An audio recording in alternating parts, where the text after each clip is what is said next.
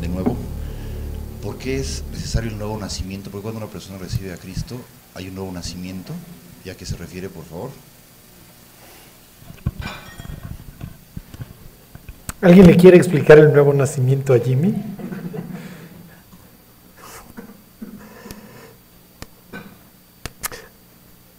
No lo entiende Nicodemo, ¿tú quieres que yo lo entienda, mi Jimmy?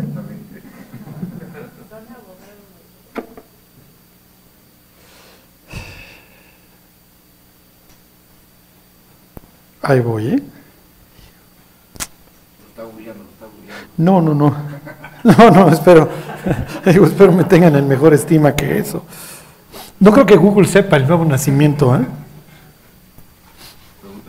A ver, váyanse, este, es Eclesiastés 11. Es 11.5. Rabí, sabemos que has venido de Dios como maestro porque nadie puede hacer estas señales que tú haces si no está Dios con él. ¿Qué le está preguntando este hombre a Jesús? ¿Eres? Porque no llenas el perfil, o sea, yo estaría esperando a alguien que me resolviera los problemas, ¿no? un cuate buena onda rodeado de 12 ineptos. Digo, lo más rescatable sería este Natanael, ¿no? Que tenía todas estas expectativas mesiánicas. Todavía no se entera que el Mesías viene de Nazaret. ¿Se acuerdan? Los, Nazaret, los de Nazaret sí lo saben, por eso se ofenden cuando Jesús sale con la embajada de que Él es el Mesías. ¿Qué le contesta Jesús?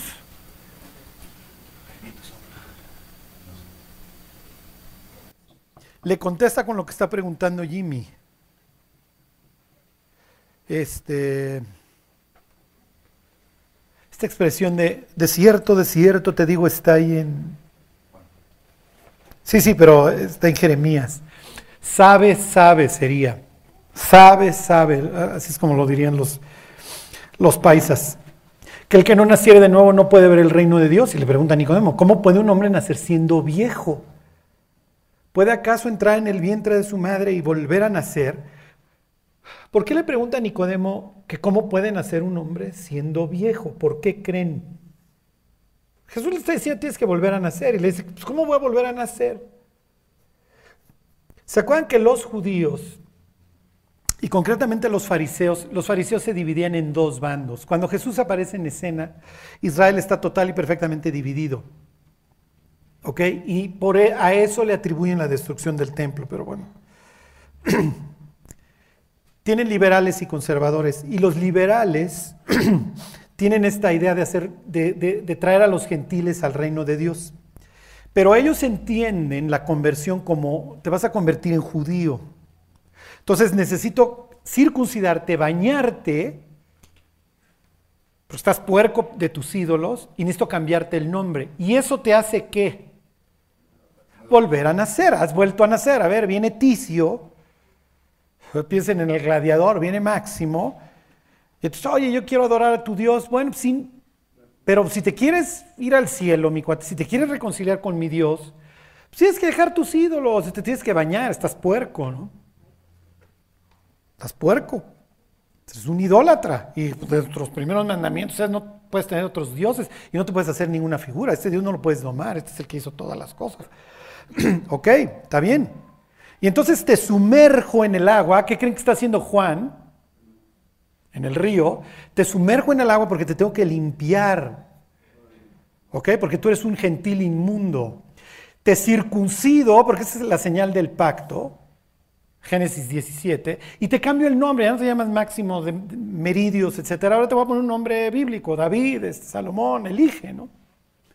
Has vuelto a nacer. Sí, pero ¿qué pasa si yo soy un principal? ¿Qué pasa si yo soy un fariseo que todo el mundo respeta y soy miembro de la Suprema Corte de Justicia de la Nación? Y voy a platicar con el carpintero y el carpintero me sale con la onda de que tengo que volver a nacer. ¿De qué estás hablando? Yo no tengo que volver a nacer. Y luego, para grabarlo, le dice Jesús, el que no naciere del agua y del Espíritu no puede ver el reino de Dios. ¿Qué pensamos nosotros? Te tienes que bautizar. No, digo, no, no, les, no le ha pasado por el cerebro a estos dos en esa noche que están platicando.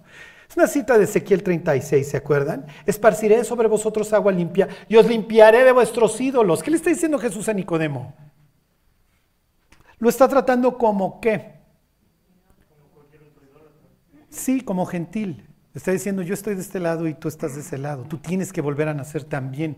No te maravilles de que te dije,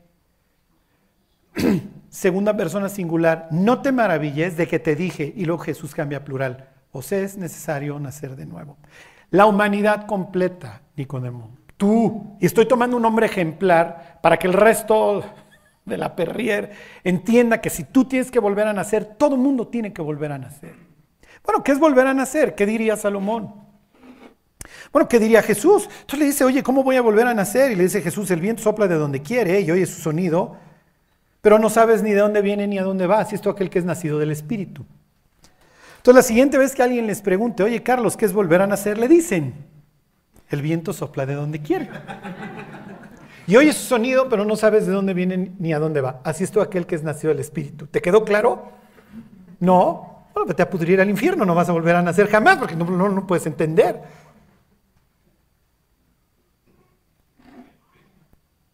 Acuérdense que nosotros llevamos nuestra cosmovisión y nuestra vida y nuestro mucho o poco conocimiento a los textos. Y los queremos, queremos encontrar lo que estamos buscando. No, no, no. Ahí tienen a Djokovic y a Nadal. ¿Ok? La otra vez estaban haciendo un concurso, un profesional contra los amateurs, a ver quién le contestaba un saque. Y pasaban los pobres amateurs pues, y uno le contestaba el saque. Querer, ah, sí, voy a leer por primera vez Juan 3, este, le voy a entender a todo. Ok, entonces, ¿qué dice? ¿Qué dice Eclesiastés? Jesús está haciendo una cita de la Biblia, ¿ok? Como tú no sabes cuál es el camino del viento, o cómo crecen los huesos en el vientre de la mujer encinta, así ignoras la obra de Dios, el cual hace todas las cosas. ¿Qué le está diciendo Jesús a Nicodemo acerca del nuevo nacimiento? ¿Se puede explicar?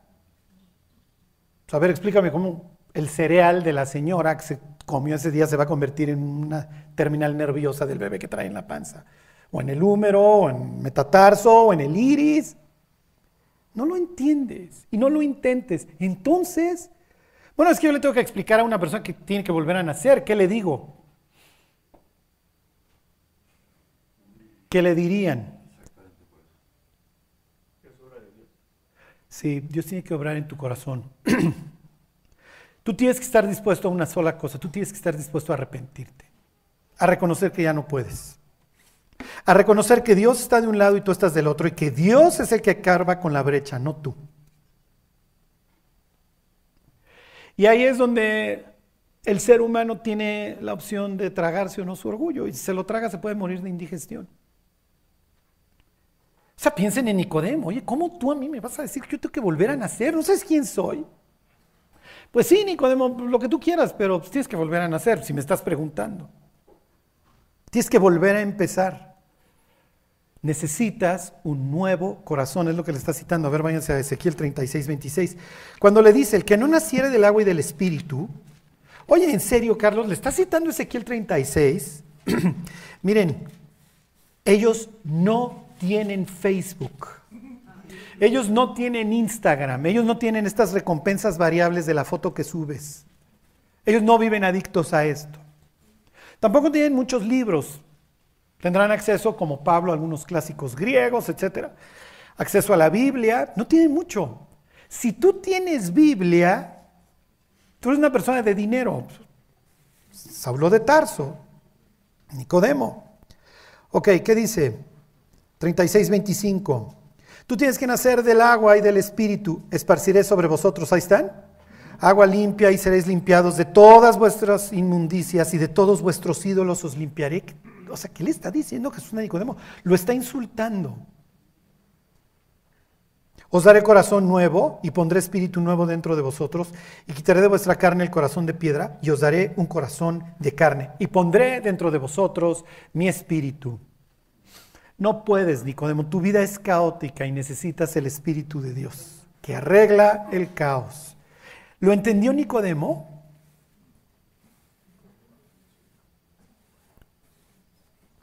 Jesús se va a dedicar a seguirle citando la Biblia, porque de tal manera amó Dios al mundo que ha dado a su Hijo unigénito. Unigénito en griego es monogenes. Pero no están hablando en griego, están hablando en hebreo. Porque de tal manera amó Dios al mundo que ha dado su Hijo amado. ¿Qué le está citando?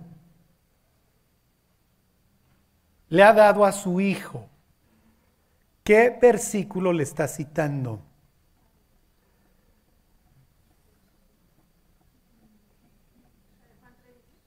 Ajá, Juan 3.16. ¿Qué versículo está citando? Juan 3.16 es una cita de, otro pasaje bíblico. Los autores bíblicos construyen sobre los previos, ¿se acuerdan? Para ellos lo, antiguo es bueno, a diferencia de nosotros, que consideramos lo antiguo malo. El patriarcado, este, que la mujer no vote, todo esto. Ellos no, para ellos el pasado es bueno y hay que irse a parar a las sendas antiguas para ver cuál es el buen camino y andar por él. Nosotros estamos literalmente entrenados para menospreciar el pasado. ¿eh? A las generaciones anteriores las vemos como babosas. Ellos no. En las canas está la ciencia y en la larga edad la inteligencia. Ok, ¿qué? Jesús le dice, de tal manera amó Dios al mundo que ha dado su Hijo. Isaías 9:6, porque un niño nos es nacido, un hijo nos es dado, ¿no? Ya ven cómo no es física nuclear. Díganme a alguien que dio a su único, a su amado. Abraham. ¡Oh! Y van cuatro personas y entonces los otros dos quedan a los lados. ¿Se acuerdan de los dos que están en las, cruces de al lado? Y solo quedan el padre y el hijo. Y entonces, y el padre mata al hijo en esa historia. Y en sentido figurado, dice el autor de la carta a los hebreos, resucita a Isaac de entre los muertos. Oh, tú eres Isaac, tú eres como Isaac era tu prototipo. Sí, Nicodemo. Ok, ¿qué sería volver a nacer? Ya Jesús se lo va explicando y le dice, mira Nicodemo, de tal manera amó Dios al mundo que ha dado su Hijo único, para que todo aquel que en él cree no se pierda, mas tenga vida eterna. Entonces, ¿cuál qué sería volver a nacer después de toda esta explicación? Bueno, sí, se opera un cambio en el corazón. Cirugía mayor, ¿mande? Pues sí, nos purifica, lo que dice Ezequiel 36. ¿Eh? Sí, nacemos espiritualmente. A ver, Ezequiel 36, ¿a quién está dirigido? ¿Eh? No, no, no, no, no. A ver, ¿qué, dijiste tú, Raúl? A los exiliados. Ya ven, alguien sí me presta atención los domingos. Voy a empezar a traer algo que lo levante, no sé, cocaína o algo. Tengo que recurrir a una droga a los exiliados. Los exiliados vienen de la, de la, inmundicia, vienen de Babilonia y Babilonia está lleno de dioses. Que Babilonia pesta azufre y entonces te tengo que limpiar porque es natural que tú ya recibiste influencia. Llegaste allá, te llamabas Hadassah, pero te pusieron Ishtar como su diosa, como su virgencita. Te llamabas Daniel y te pusieron Bel, ¿se acuerdan? Como su dios Bel, Belsasar. Como su dios Nebo, Abed Nego. Tú estás regresando a esta putrefacción, te tengo que limpiar, porque quiero que, reconstruyas tu tierra, sí, pero para que reconstruyas tu tierra te tengo que purificar, porque ya me la dejaron bien cochina, muchachos, la otra vez. Los exilié y ahora que vienen de regreso quiero que se, que se purifiquen, porque vamos a volver a empezar. Terminó el exilio, ¿se acuerdan? Entonces, ¿qué sería a fin de cuentas volver a nacer? Poner tu confianza en Cristo, no en ti. Para que todo aquel que en él cree no se pierda, mas tenga vida eterna. Y luego le aclara Jesús, mira Nicodemo, no envió Dios a su Hijo al mundo para condenar al mundo, sino para que el mundo fuera salvo por él. ¿Qué estás implicando, Jesús? ¿Que estamos condenados? Y esta es la condenación, le explica Nicodemo, que la luz vino al mundo y los hombres qué? Sí, amaron más las tinieblas que la luz. Ese es el problema. Piensen en el pródigo. Pródigo se levanta del mismísimo infierno, de la posilga con los marranos y regresa de su exilio. ¿Y el hermano mayor? El hermano mayor se queda afuera. Yo no voy a entrar a la fiesta y felicidades que uno que este tipo se haya arrepentido. Yo no entro. Oye, mi cuate, a ver, ya me estoy humillando, ya sacaste al hacendado de la fiesta, esto no se hace, ya salió el ricachón a, a rogarle al junior que pase. ¿Y junior? No, me quedo afuera me quedo afuera. Ese es el tema de la Biblia. ¿Se acuerdan? La Biblia se define en dos o tres palabras. La otra vez un abogado me corrigió y me dijo, no, Charlie, la es nada más una conjunción. Entonces, la Biblia se resume en dos palabras, exilio y restauración. Váyanse Apocalipsis 22. Es la última página, ahí se termina la revelación.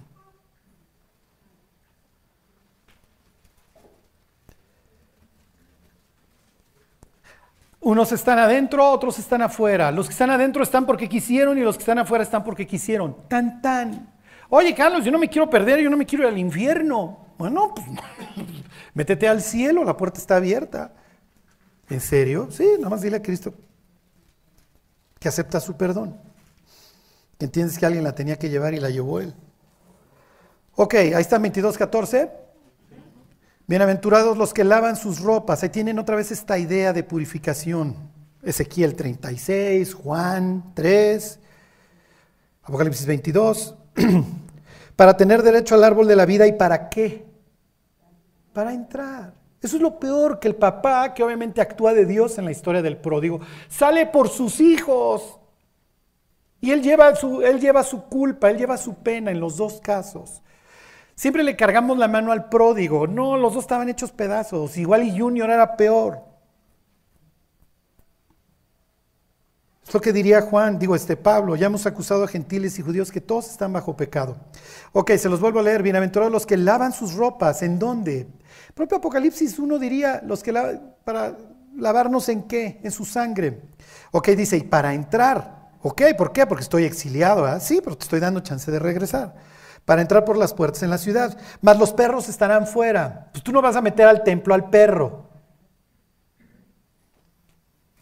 Y los hechiceros, los fornicarios, los homicidas, los idólatras y todo aquel que ama y hace mentira. Esos se van a quedar afuera. ¿Por qué? ¿Porque Dios los expulsó? Sí, pero te di chance de regresar. Si te quisiste quedar afuera es por tu propio pie. ¿Qué es volver a nacer? Es poner la confianza en Cristo y quitarla de uno mismo. Eso sería volver a nacer. Ahora, los cristianos lo definimos de mil maneras, ¿están de acuerdo? Cinco pasos, cuatro pasos, tres pasos, dos pasos. Jesús y Nicodemo dirían, no, pierdan su tiempo porque no es definible, es lo que dice Eclesiastés 11.5. Entonces, es algo que Dios tiene que operar en el corazón de la persona. ¿Qué hace la persona? Responde nada más, sí o no. Tan tan. Bueno, ¿alguien más quiere preguntar algo? Sí. En la semana pasada, pasada platicábamos y lo hemos hecho en varias ocasiones, en las que decimos, o les decías que, pues, que quién es el anticristo, ¿no? Si Hillary Clinton, si Sarkozy, etcétera, ¿verdad? Eh, y, y, estamos en expectativa. Pero aquí en Juan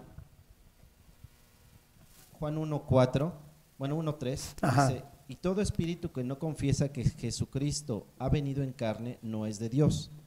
Y aquí viene. Y este es el espíritu del anticristo, el cual vosotros habéis oído que viene y que ahora ya está en el mundo. Las almas son eternas, pero entonces el anticristo por ahí anda desde aquel tiempo. Es que miren, lo que pasa es que Hollywood nos, nos trastornó porque Damián, ¿se acuerdan? Que tiene sus tres seises en el cráneo, es el anticristo. ¿Sí me explicó? Y el Apocalipsis jamás llama a la bestia el anticristo. Es más, ¿qué diría primera de Juan? ¿Quién es el anticristo? A ver, ¿qué diría? ¿Qué, qué, qué dice? Ya se lo saben de memoria.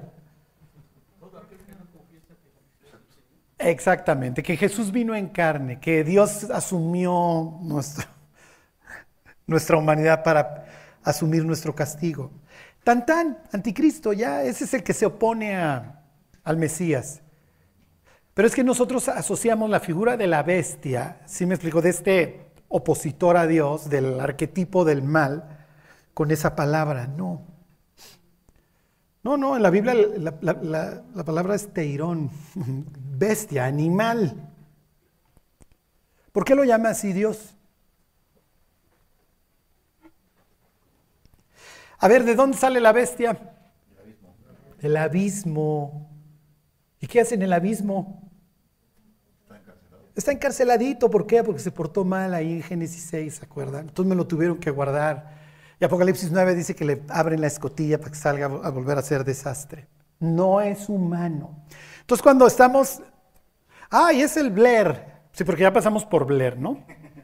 Este, Sarkozy, Macron, Trump, uno que otro mexicano, ¿están de acuerdo?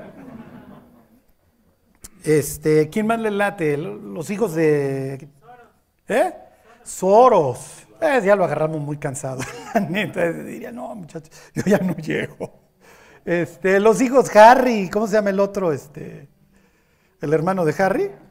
William. Ah, ese tuvo una popularidad. Pues todos son seres humanos. ¿Sí me explico?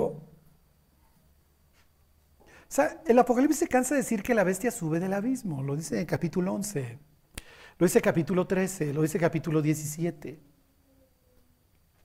¿Ok? Pero no es lo mismo bestia que anticristo. Anticristo es cualquier persona que dice, no, Dios anda por allá y le valemos y nunca hubiera asumido nuestro papel para venir a pagarla por nosotros.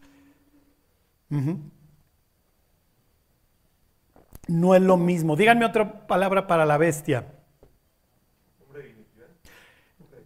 Exactamente, ese lo menciona Pablo en 2 de Tesalonicenses. Díganme otro. El hijo de perdición. Apolea. ¿Le suena a don Apolión?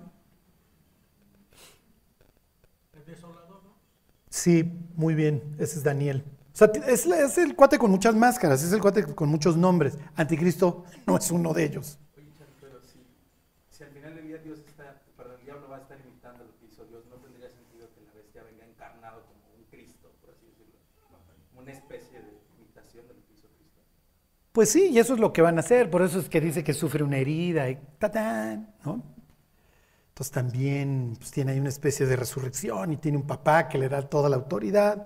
como Jesús diría, toda autoridad me es dada en los cielos y en la tierra. tiene su Espíritu Santo, el falso profeta. Sí, sí, sí.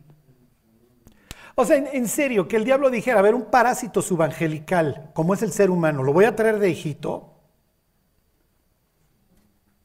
Acuérdense que finalmente los ángeles, los ángeles, como dice, este, ¿quién es este? este que son mayores en potencia, ¿quién dice eso? Este, segunda de Pedro. es natural que un ángel caído vea al ser humano como, un parásito, ¿sí me explicó? Por eso no, nos tratan como nos tratan. No hay empatía, o sea, además, pues no somos iguales. Y es verdad. Y es verdad.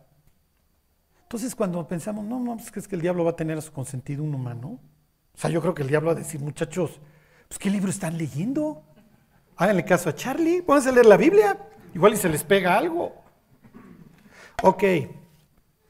¿Cómo arranca Génesis 3.1?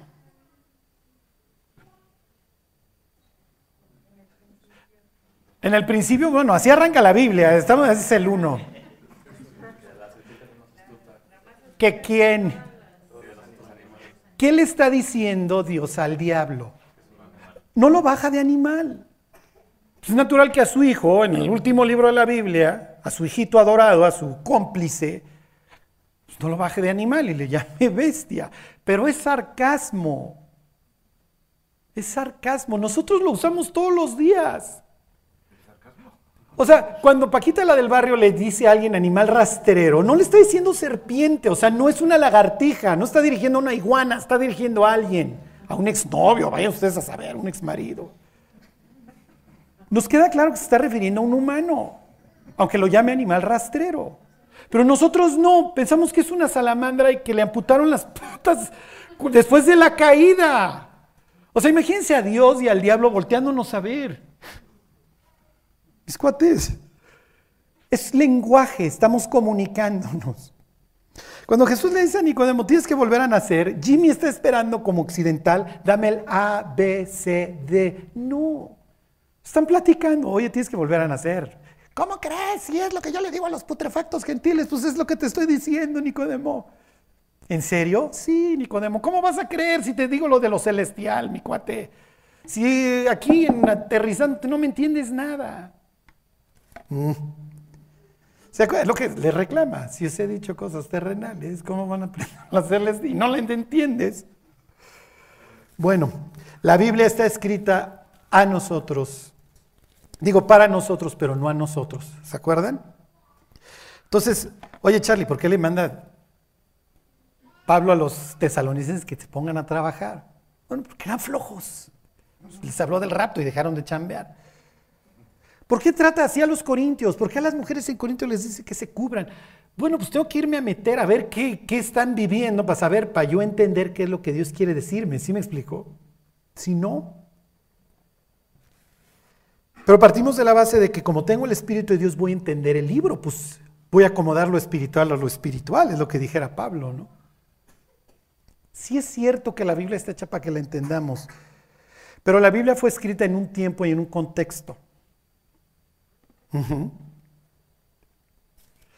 Y nuestra, esto, es, esto, hay un tipo que cada vez que, lo escucho chillas de la risa porque pensamos que Isaías o Jeremías está preparándose el cereal en la mañana y de repente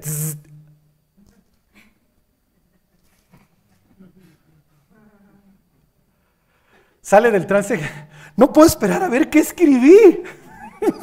¡Wow! Esto está increíble. No, están usando sus circunstancias.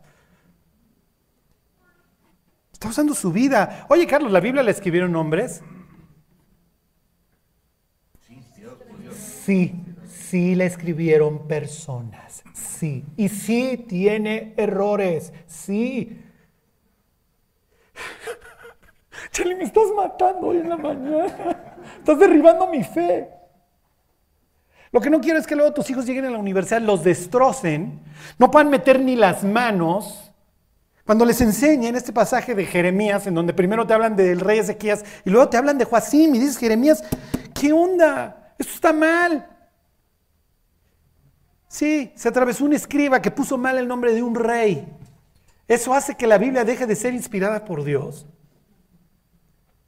Hay revisiones, sí. Los escribas decían, oye, Vamos a añadir esto. Hay repeticiones. Oye, ¿por qué repites? Sí, porque igual escribe que quiso hacer énfasis.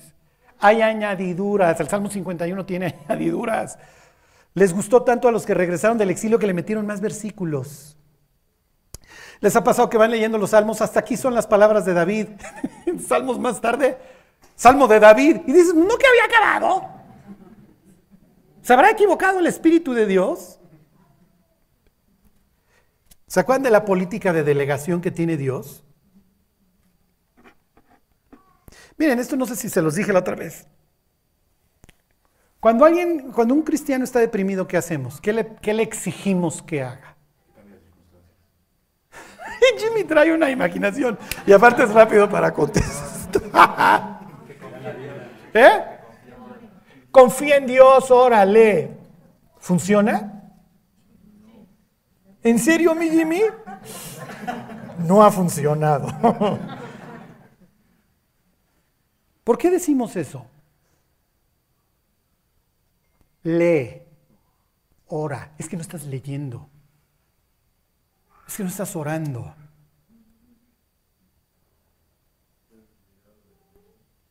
O sea, eso es lo que hacemos. ¿Por qué? ¿Por qué lo hacemos? Porque somos una sociedad individualista. Lidia con tus problemas tú solo. Es la respuesta de Dios. ¿Qué está haciendo Dios desde el trono? Digo, aparte de vernos como los babosos que somos. Eres un súper apoyo. ¿eh? Llegó la persona en depresión, llorando, ¿y qué le dijiste que hiciera? ¿Lo largaste a un sitio solo, solitario, a que se ponga a leer la Biblia? Y si está leyendo Primera de Crónicas, vas a ver cómo sale de sus problemas. Hey, fulano engendró a Mengano, Mengano a Sultano. Ay, ya, ya se me quitó la depre, ahora me siento mucho mejor, Dios. Ya sé que Arfaxad engendró a no sé a quién. ¿Qué me importa? Entonces, ¿qué habría que hacer? Pero como no, como somos un, como somos distantes al mundo de la Biblia, no hacemos lo que tendríamos que hacer. ¿Qué diría Pablo que, que hagamos con el que está en depresión? Llora con él. Llora con él. No lo mandes a leer la Biblia. Igual viene de leer la Biblia. ¿Y qué? No, Charlie, es que me estás matando. Entonces leer la Biblia no funciona. Claro que funciona. Estamos aprendiendo de Dios. Pero para el deprimido, ¿el deprimido qué es lo que quiere? La soledad nos está matando, se los repito todos los domingos. Les contaba, no, digo, no sé si lo vieron en la prédica del martes, del antidepresivo. Señor en Vietnam está cultivando arroz. Los gringos, el imperio es bien lindo y entonces pues, dejaron minas en todo el país, ¿por qué no? El señor se vuela la pierna, le ponen una prótesis, pero el frío, porque saben que cultivan en agua, le, le genera muchísimo dolor en el muñón. Entonces eventualmente el señor ya no puede estar sembrando y cosechando su arroz y cae en depresión. Y entonces pasa un occidental y ¿qué creen que le receta? Una pastilla, un antidepresivo. Entonces le dice a los de la aldea, denle un antidepresivo y le dice, sí se lo dimos y se le quitó la depresión. Y el médico le dice, ¿cuál le dieron? Dice, pues le dicen, fíjese que cuando lo vimos que estaba en depresión y ya no salía a chambear, nos reuníamos con él todos los días a platicar. Y lo escuchábamos y lo escuchábamos. Y entonces hicimos una cooperación todos los de la aldea y le compramos una vaca.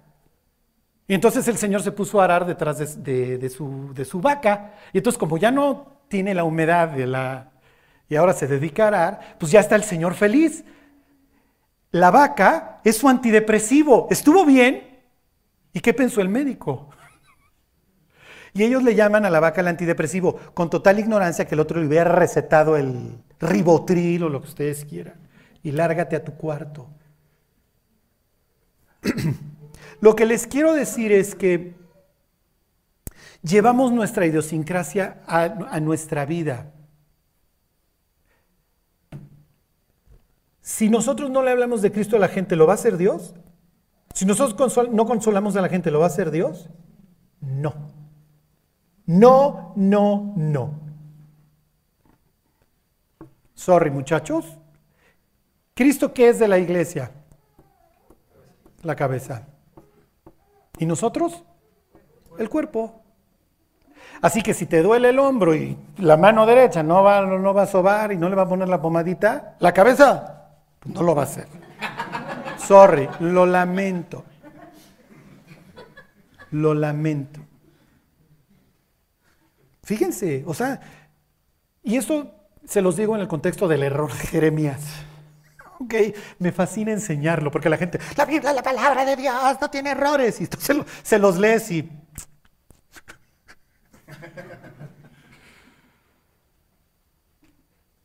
¿Por qué? Porque Dios tiene esta política de delegación. Si ustedes no lo hacen, muchachos, yo no lo voy a hacer. Yo pudiera hacer lo que se me pegue la gana. En el instante que se me pegue la gana. Pero decidí, dentro de que se me pegó la gana, que lo hicieran ustedes, para que sean útiles, para que le encuentren sentido a su vida, para que reciban recompensas, para que puedan hacer la diferencia en las vidas de otras personas. ¿Quieres? Está bien. ¿No quieres? Está bien, traigo un sustituto. Que venga alguien más. ¿Sí sienten el peso de la responsabilidad? Si nosotros no lo hacemos, Dios no lo va a hacer. ¿eh? Sorry.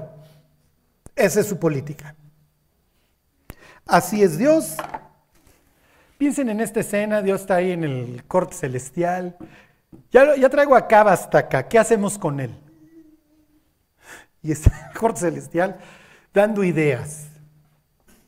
O sea, si yo hubiera estado ese día en la corte celestial, yo le hubiera dicho, Dios, ¿para qué les preguntas? Tú eres omnisciente. ¿Y qué me hubiera dicho? Eres un baboso, Charlie, cállate. ¿Alguien tiene alguna idea? Sí. Miren, ser inútiles es horrible, ser transparentes es horrible. ¿Se acuerdan? Ser transparentes en el sentido de que nadie te ve, sales a la calle y eres... No existes. y me empiezo a meter un poquito en el tema. Lo que destruye las relaciones son básicamente cuatro cosas. La violencia, y no me refiero física. O sea, puede ser una mirada mordaz, pueden ser ojos para arriba. La indiferencia. Mira, si respiras o no respiras. Me estaban platicando de un señor que se murió en su carro ahí en el desierto de los leones. Una persona pasó y luego pasó a las horas y ahí sigue el muerto. Digo, pobre cuate, es para resucitarlo y decirle, cuate, pasaste cuatro horas muerto, nadie te peló. Y se te vuelve a petatear el tipo el desprecio. este... Y el cortarte de mi vida, o sea, ya, ya, ya, ya no te aguanto. ¿Ok? Y esta es la idea del diablo, que, que así nos tratemos unos a otros. Que no nos reconozcamos, que no nos apoyemos. Piensen en, los malandrines desde chiquitos. Alguien tiene aquí un hijo medio atrabancado, no lo tiene que ventanear, ¿eh? pero piénselo. O sea, te volteas y ya está escalando el librero. Ajá. O ya está torturando al pobre gato y va en el cuarto electroshock. ¿Ok? Este cuate. ¿Qué haces con una persona así? ¿Qué hacemos? ¿Qué es lo que hacemos constantemente? Lo maltratas más. Y entonces vuelve profecía autocumplida, porque el cuate a los 15 años se dedica a comprobar todo lo malo que le dijiste que era desde que era chiquito. ¿Saben qué hay que hacer con esos malandrines? Se los digo porque yo prediqué 3, 4 años todos los domingos en el reclusorio. Y esa es la constante. Desde chiquitos Vas a acabar mal, vas a acabar mal, vas a acabar mal, vas a acabar mal. Pues bueno, pues ya me lo repetiste tantas veces. Así acabé. Además, no había otra forma. Estoy programado. Les voy a pedir una cosa. No piensen en un elefante rosa. ¿Sí pudieron? No, pues todos pensamos en un elefante rosa, por supuesto. Todo el día te dicen que eres un malandro, que eres un delincuente.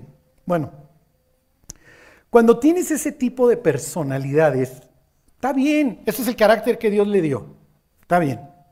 Nació atrabancado. Puedes hacer, hey, puede llegar a ser un gran empresario, ¿eh? O jefe de un cartel, ¿ok? Puede llegar a ser un gran atleta o un gran secuestrador. Entonces, ¿cómo le hago, Charlie, para que llegue a ser el gran atleta, el gran empresario? Son de esas personas sordas. Les puedes dar 18 razones por las que no va a funcionar y lo hacen. El mundo las necesita, ¿eh? ¿Qué hay que hacer? ¿Qué creen que hay que hacer? Es lo que está haciendo Tere. Te tienes que volcar hacia ellos y celebrar cada pequeño triunfo. No troné todas las materias. Pasé deportes. ¡Wow! Las otras siete vemos cómo las pasamos. Pero ya pasamos deportes. y te celebro cada pequeño triunfo y me dedico a afirmarte de que no es cierto que eres un malandro. Sí puedes, sí puedes, sí puedes, sí puedes. Y te quiero y te quiero y te quiero. Piensen cómo somos. Somos crueles. La humanidad somos crueles con el de al lado. Es horrible. Y como les digo que alucinamos el pasado y el pueblo chico, infierno grande, no es cierto. No sé si se los dije aquí. El concepto de soledad como lo conocemos hace 100 años no existía. No existía. Facebook, TikTok, Instagram, Tinder, lo que ustedes gusten y la humanidad cada día más sola. O sea, tenemos todos los medios para comunicarnos. La otra vez conocí a una persona y me pregunta si tengo Instagram. Le dije, mira, la única vez en mi vida que me saqué una selfie, no salí. Me estás pidiendo que tenga Instagram, o sea, le estás pidiendo kiwis al nopal. Ah, no. ¿Por qué? ¿Y por qué no empiezo? Porque sé que voy a empezar a... Ay, subí esta foto y un like de mi hijo. ok.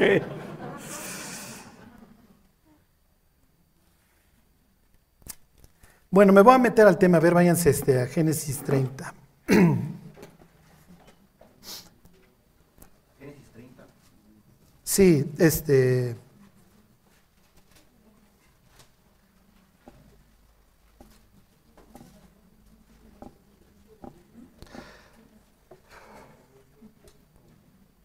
Miren, estamos viendo todos estos nombres de los doce hijos de Israel.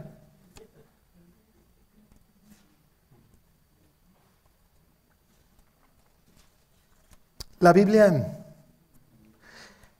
cuando, cuando ves la Biblia en su contexto, la, Biblia es muy, muy triste en muchos pasajes, muy cruel.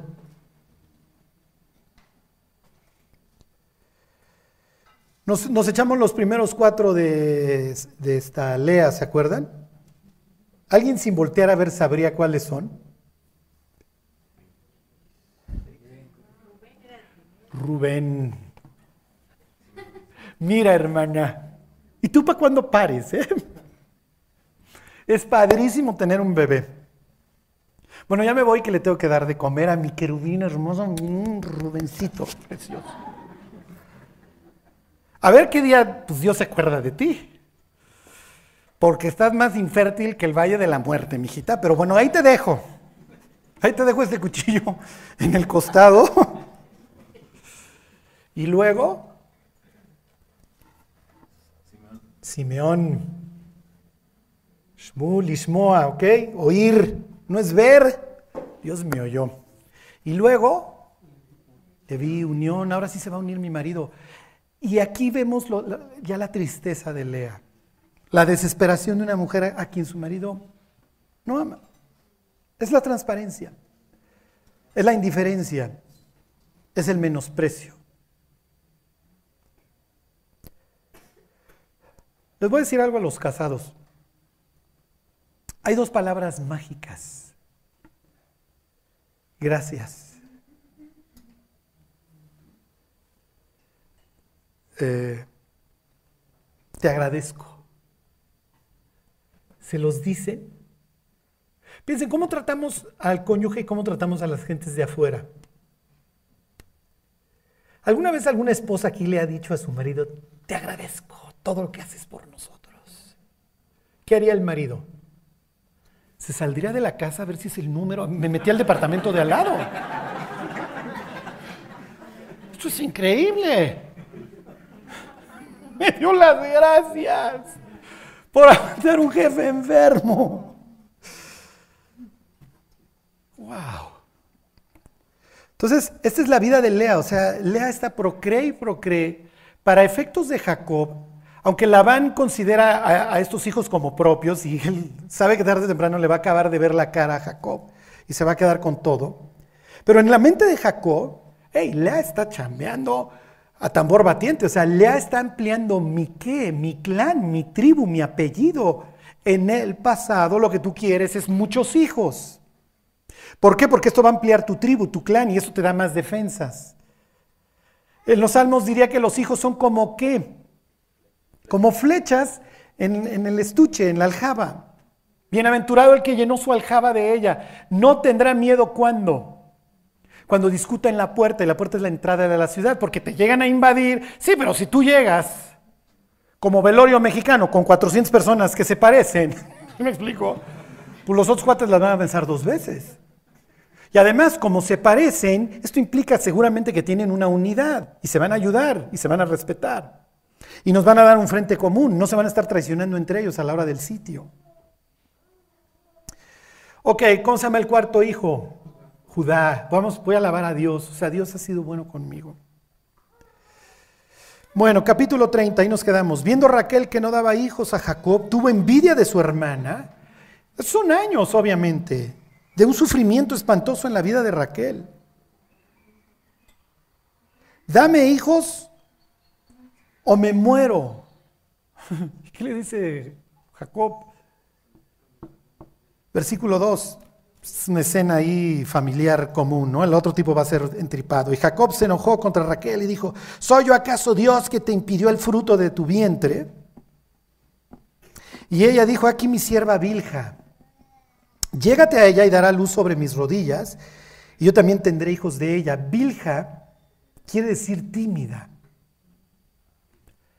Entonces, la historia no se para de agravar, esto es horrible.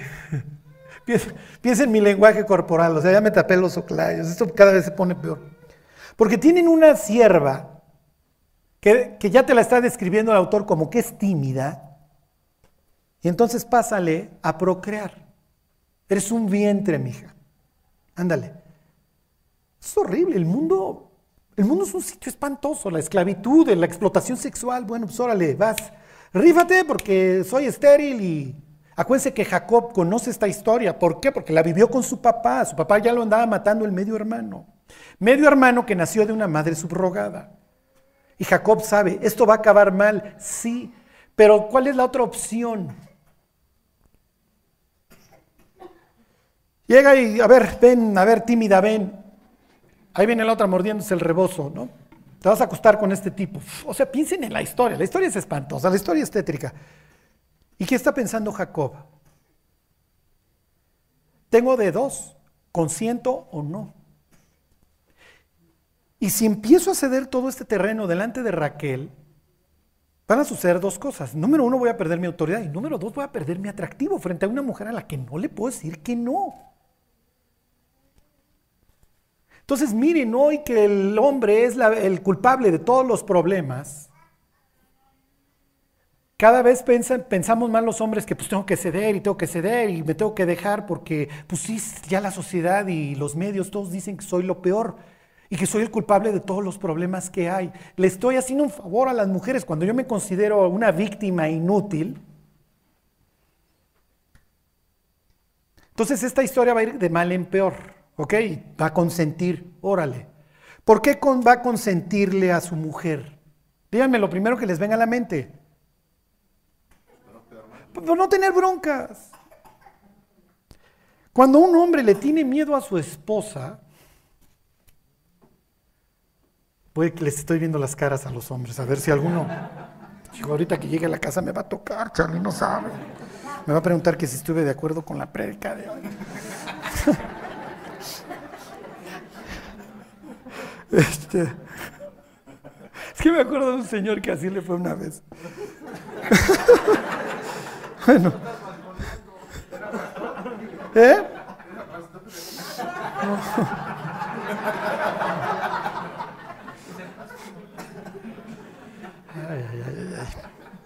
Esto se está saliendo de control. Ok.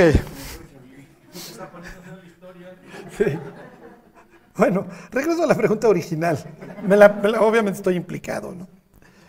Cuando un hombre le tiene miedo a su esposa, le está haciendo un favor a la mujer, ¿qué va a pensar la mujer? O sea, ante los ojos de la esposa, ¿qué imagen me estás mandando, mi cuate, cuando me tienes miedo? Si te quiero controlar, si te quiero domesticar, una cosa es que yo lo logre. Otra cosa es que tú lo permitas. Ok, pues ahí les va. Versículo 5. Y concibió Bilja y dio a luz un hijo a Jacob. Dijo entonces Raquel, me juzgó Dios. Y también oyó mi voz y me dio un hijo. Por tanto llamó su nombre Dan. Juicio. Dios me juzgó, ya me otorgó el cetro. Salió la sentencia favorable. ¿Contra quién? Contra su hermana. Son unas rivales y son víctimas de un par de patanes que son Labán y Jacob. Hay una prédica de las que di de Apocalipsis que tiene muchas vistas. ¿Por qué no aparece Dan? ¿Se acuerdan? en el capítulo 7 de Apocalipsis. Hasta allá va a ir a dar este, este, golpe, va a ir a dar hasta allá, hasta el final de la historia. Más adelante el Pentateuco va a decir que Dan es qué, junto al camino, serpiente.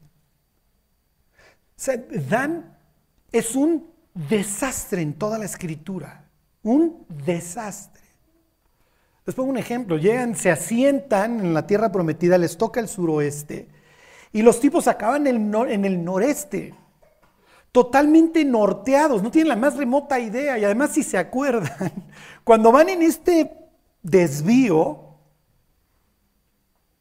llegan a casa de un tipo que tiene unas imágenes, ¿se acuerdan? Y un levita. Entonces le dice, oye maestro, pues vente, ¿qué, ¿qué, imágenes tienes? Mira, aquí adoramos a todos los santitos, pues tráetelos. Y entonces el dueño de los ídolos estos y que le pagaba una lana levita sale, porfa, no se lo lleven ni mis ídolos ni a mi sacerdote. Pues no, maestro. Y lárgate o te matamos. Y se van a sentar en el noreste. ¿El noreste a qué huele? A azufre. En el noreste está Bazán. ¿Se acuerdan? En el noreste está la puerta al infierno. En el noreste, donde está Dan, van a poner unos lanudos, ¿se acuerdan? Unos chivos, un demonio. Para que me entiendan. Van a adorar ahí a los chivos. ¿Cuál masones, eh? Esos cosas no tienen empacho. Es la expresión que usa la Biblia, el, velludo. Y esa, esa expresión se usa para chivo o para un demonio, para un dios. Esa es la tribu de Dan. Es un desastre, pobre, pobre, no, no, encuentra ni sitio donde se acaban asentando. Es, el, es obviamente los primeros sitios en donde entra la apostasía con todo. Obviamente va a ser de los primeros lugares que conquisten los asirios. Es un lugar espantoso. Ese es Dan. ¿Se dan cuenta de lo crucial que son los primeros años de una persona? Si toda tu vida Tú eres el cuate que Dios trajo para hacerle la vida imposible a la tía Lea. Y qué bueno que Dios me juzgó, pero además ni siquiera eres mi hijo, eres hijo de Vilja. Y Vilja es tímida. Y entonces aquí todo el mundo te maltrata, Dan. Y Dan va a crecer un histérico. Es natural. Y sí, efectivamente llegas a Apocalipsis 7 y falta Dan. o sea, y todo el mundo dice, es que de Dan viene el anticristo. Acuérdense, no, no. Llega las, miren, la imaginación del ser humano llega tan lejos que se fue a fundar al norte Dinamarca. ¿Ok? Porque se suena, suena. Bueno, versículo 7. Concibió otra vez Bilja, la sierva de Raquel, y dio a luz un segundo hijo a Jacob. Y dijo Raquel, con luchas de Dios he contendido con mi hermana y he vencido. Y llamó su nombre Neftalí. Les voy a decir la palabra hebrea, se los vuelvo a leer. Y dijo Raquel con Neftal. De Dios he contendido con mi hermana y he, la palabra es podido, sí pude. Hasta la fecha, Yehol es sí puedo. ¿Puedes? Es poder. Puedes hacer esto, puedes hacer aquello. Pude con luchas contra mi hermana. Cuando te preguntan tu nombre, oye, ¿cómo te llamas? Neftalí. ¿Qué quiere decir? Lucha. ¿Por qué? Lo que pasa es que, mira, mi mamá y mi hermana y mi tía se odian. Mi mamá no podía tener hijos. Y entonces, bueno, pues pidió que viniera la esclava, que mi papá se acostara con ella y nací yo. Soy un reflejo del odio que nos tenemos en la familia. Qué padre, ¿no? No, pues si vas a crecer bien sano. ok. Si no, de grande, si no vas a ni chupar, ni drogarte, ni usar el ribotril, ni vas a tener, querer complacer a todo mundo, no vas a tener broncas en tu cerebro. No te preocupes, Neftali, vas a ser bien normal. Cuando yo les, cuando yo les cuento esto y, y utilizo toda esta ironía, obviamente es para que ustedes piensen, ¿por qué reacciono como reacciono? Cuando algo sale mal, ¿por qué me frustro de esta manera? ¿Por qué tengo esta visión de que nunca voy a lograr nada en la vida? ¿Por qué veo a Dios como distante, como que me alucina? Váyanse a sus primeros años de vida. ¿eh? Ahí se escribió nuestra historia. Ustedes pueden ver a un señor de 80 años y están viendo al niño. ¿eh? Y el tipo puede ser el más exitoso, más billetudo, subirse a su avión privado, pero es el niño. ¿Verdad que sí puedo? ¿Verdad que sí puedo? Y no hay lo que, no, no va a haber lo que lo llene. A menos de que regrese el cassette y piense, hijo, ¿dónde tomamos la vuelta equivocada, muchachos? Y empiece una labor de reconstrucción. Una labor que, Cristo inicia ¿sí? cuando entra a nuestro corazón y empieza a traer salud, empieza a traer sanidad. Pero implica enfrentarse a uno mismo y decir, pues sí, Dios, la neta, pues sí me hicieron pedazos. Pero aquí se tiene que partir no se trata, Dios, de que estés visitando, ¿se acuerdan? Esta expresión no se trata de que andes viendo pues, la iniquidad de mi abuelo, la de mi papá y la mía, y luego en mi hijo. No, no, yo quiero que aquí se termine esto. Ellos no tienen psicología como nosotros, pero tienen esta historia y tienen estos nombres. Y tienen todo lo que va a continuar. Y ellos van a ver cómo las vidas hechas pedazos continúan a lo largo de toda la historia. Eso es natural. Van a ver la vida de Saúl y de sus descendientes hecha pedazos. Hasta llegar a la familia de Herodes. Sí, la Biblia tiene un hilo, nos va contando las desgracias de sus protagonistas. ¿Y cuándo empezaron? empezaron en la familia. Piensen en la primera familia. La primera familia es un desastre. Tienes a un tipo que mata a su hermano. ¿Por dinero? No, ni siquiera, por envidia. Y cuando Rebeca no quiere que esto se vuelva a repetir, ella voy a controlar a mi marido y voy a controlar todas las situaciones. Y acaba engendrando estas broncas. No, Rebeca. Si le hubieras hecho caso a Dios, mira, hay dos naciones en tu seno y no te preocupes, tus dos hijos salen adelante, no, no llegas a esta historia.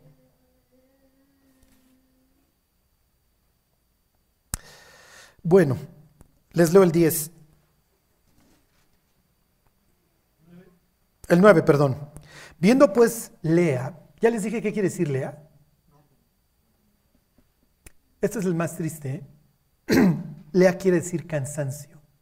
Viene de la que implica como vanidad o frustración. Ya no, es una persona que ya no puede. Es la que se va a rifar hasta hasta el final por los doce hijos. Pero es natural que ella vive en un matrimonio espantoso y está, está agotada. Porque que te odien, que tu marido te odie, que tu hermana te odie, que tu papá te haya vendido. Esto es lo más frustrante, ¿sí? Es el agotamiento, el agotamiento. Lea es de estos personajes en la Biblia que no pelamos, como que aparece es débil, se acuerdan como sus ojos. Está cansada, está frustrada, todo es en vano. Y, le echo ganas y le echo ganas. Ahorita vamos a ver alquilando al marido. Eva, le va a dar una lana para que se acueste con ella. Sale, ayúdate tantito, mi hija. Pues sí, pero pues mi vida está en mis hijos y ahí estoy encontrando mi satisfacción. Hijo, pero esto no va a funcionar y tus hijos no van a ser unos tipazos, o sea, al contrario. Tus hijos van a ser unos malandrines. O sea, la cosa no, no acaba bien, pero de eso se trata este estudio. Lo que estamos viendo ahorita es cómo Dios está trabajando en la vida de Jacob. Mal, mal. O sea, Jacob sigue dando tumbos. ¿Y cómo va a regresar a Betel? ¿Cómo le cambian el nombre por primera vez? Llega un punto en donde Dios le, dice a este hombre, mira, ya llegaste a donde tenías que llegar, mi cuate, ya puedo empezar a trabajar contigo. Tuve que, te tuve que quebrar, o sea, ya no vi cómo pasaron todos estos años, te llevé con la van, sufriste muchísimo, tus cuñados, todo el mundo, tu, vida familiar es un desastre. Pero a partir de aquí puedo construir. Acuérdense que la, la historia acaba bien. La historia acaba bien al grado que las entradas al cielo tienen los nombres de estos tipos. Y pasas por la puerta que tiene el nombre de Judá, un cuate que tuvo hijos con su nuera, que le gustaba la prostitución. Tienen los nombres de, asesinos, Simeón, Leví. Tienen nombres de secuestradores. Pura finísima persona para entrar al cielo. Pero todo está surgiendo de aquí, de, de, una familia, Isaac y Rebeca, que cuando tuvieron la oportunidad para salir adelante no lo hicieron. Y les digo, hey, todos la vamos a regar, todos vamos a hacer muchas burradas en el camino. Pero lo más importante es el enfrentarnos a nosotros mismos. Y voy a ser muy franco con ustedes y mi comentario no va de ninguna forma misógino ni mucho menos. A los hombres ya todos los días nos dicen que somos la culpa de todos los problemas. Sí, está bien. Y nos llevan a la introspección, está bien. Pero le quiero pedir a, a todas las mujeres que escuchan que hagan el ejercicio también, que digan, está bien, si mi matrimonio fracasó, ¿qué parte tuve yo? Si estoy fracasando como esposa, como mujer, como mamá, Está bien, yo también tengo que voltear a ver mi pasado y ver dónde me equivoqué. En esta historia solamente aparece una mujer, solo una hija, Dina, viene de Dan también, pues también la otra le va a contestar, ah, tú le pusiste Dan a tu hijo, pues a mi hija le pongo Dina, porque tú nada más tienes uno, ¿no? Y bueno, ahí tienes a tus dos hijos de, tus, de tu esclava. Y Dina, la única mujer en esta historia, va a ser un desastre y va a, ser una mujer que sufra muchísimo. y me, y me brinco. En la antigüedad tú te casabas con una mujer básicamente para procrear. Vuelvo a lo mismo, tengo, que agrandar el clan. Cuando una mujer había tenido ya relaciones sexuales fuera del matrimonio, la mujer quedaba marcada hasta cierto punto. Oye, Charlie, es una historia espantosa. Sí, sí, así era el mundo antiguo y el mundo nuevo tampoco es mejor. Entonces, pero bueno, así era. Piensen en Tamar. Cuando Tamar le dice al violador, al no casarte conmigo, me estás haciendo un peor daño. Porque voy a permanecer sola el resto de mi vida. O sea, ni siquiera me estás dando la oportunidad de procrear, de extender la familia real en este caso, porque ella es hija de David, ¿se acuerdan? Y así le va a ir a Dina. Dina sale a exponerse. Tipo, se le hace fácil, pues la chamaca para entonces está exponiendo y la ultraja.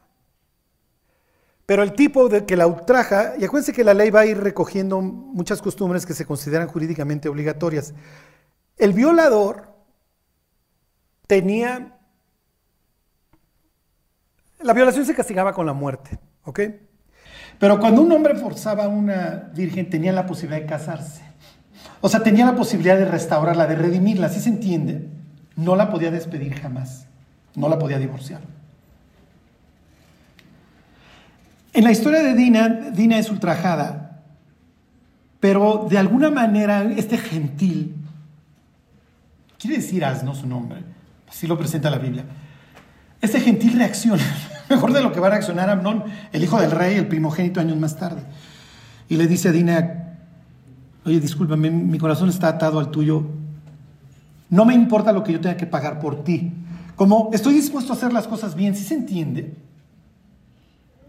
entonces va con su papá y, mira, ya hice un desastre, mi cuate, pero como la costumbre es comprar a la esposa, porfa, hazme el paro. Y entonces va el papá con Jacob y le dice, oye, lo que quieras, o sea, te quiero resarcir, te quiero restaurar y lo que quieras, hacemos. Pues miren, este, con la novedad de que pues, si mi hija va a pasar a ser tu propiedad, porque va a pasar a ser parte de tu familia y deja de ser de la nuestra, te vamos a hacer una exigencia, o sea, se van a poner un moño muy grande, porque acuérdense que la mujer se incorpora a la familia del marido. Ni tú ni yo vamos a hacer un solo clan, ¿cómo ves? Ok, está bien, que ¿cómo combinamos los apellidos? Bueno, miren, nosotros tenemos la costumbre de que nuestro Dios nos lo ordenó de la circuncisión.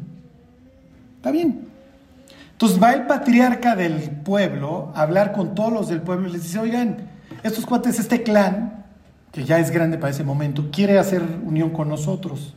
Y va a ser una unión matrimonial, pero no, no, solamente de esta forma, sino quiere que todos tengamos en ese sentido el mismo apellido y la misma marca en el cuerpo, que es la circuncisión. ¿Quieren? Órale, va. Nos volvemos israelitas. Y Simeón y Levi tienen otros planes. ¿Se acuerdan cuando estos cuates están en el grito del Lord al tercer día de la circuncisión? Van y los masacran. Los otros cuates lo único que quieren es agradar hacer este pacto y volverse una sola tribu. Para la época esto es volverse loco. Esto es que mañana lleguen los gringos, te doy pasaporte gringo. ¿Sí me explicó? Y tú lejos de aceptarlo vas y los masacras. Lo que les quiero decir es que a buena hora no se hizo una introspección. Oye, Dina, a ver, vienes una familia disfuncional, relájate. O sea, no vayas a salir a buscar amor, mi cuenta. Porque esa va a ser tu tendencia. Vives entre puro patán. Bueno, les voy a pedir una cosa. En la semana, piénsenlo. ¿Por qué reacciono como reacciono? Cuando estén tocándole al de enfrente al claxon histéricos y digan, voy a llegar cuatro segundos más tarde a la chamba Charlie me dijo que lo hice. Es muy fuerte esta historia, es preciosa porque nos enfrenta. Y nos recuerda que más allá de cualquier cosa tenemos un Dios que nos está viendo y que está esperando a ver a qué hora le pedimos ayuda. Bueno, vamos a orar y nos vamos. Dios, te queremos dar gracias por, por la Biblia, Dios. Ahí donde Dios tantas veces encontramos consuelo. Te agradecemos esta historia, Dios Y te pedimos, Dios, que no repitamos todas las cosas que en esta familia se fueron dando. Ayúdanos, Dios. Ayúdanos a arreglar nuestra vida, Dios, a entender nuestros errores y líbranos, Dios, también de los que nos son ocultos. Te lo pedimos por Jesús. Amén.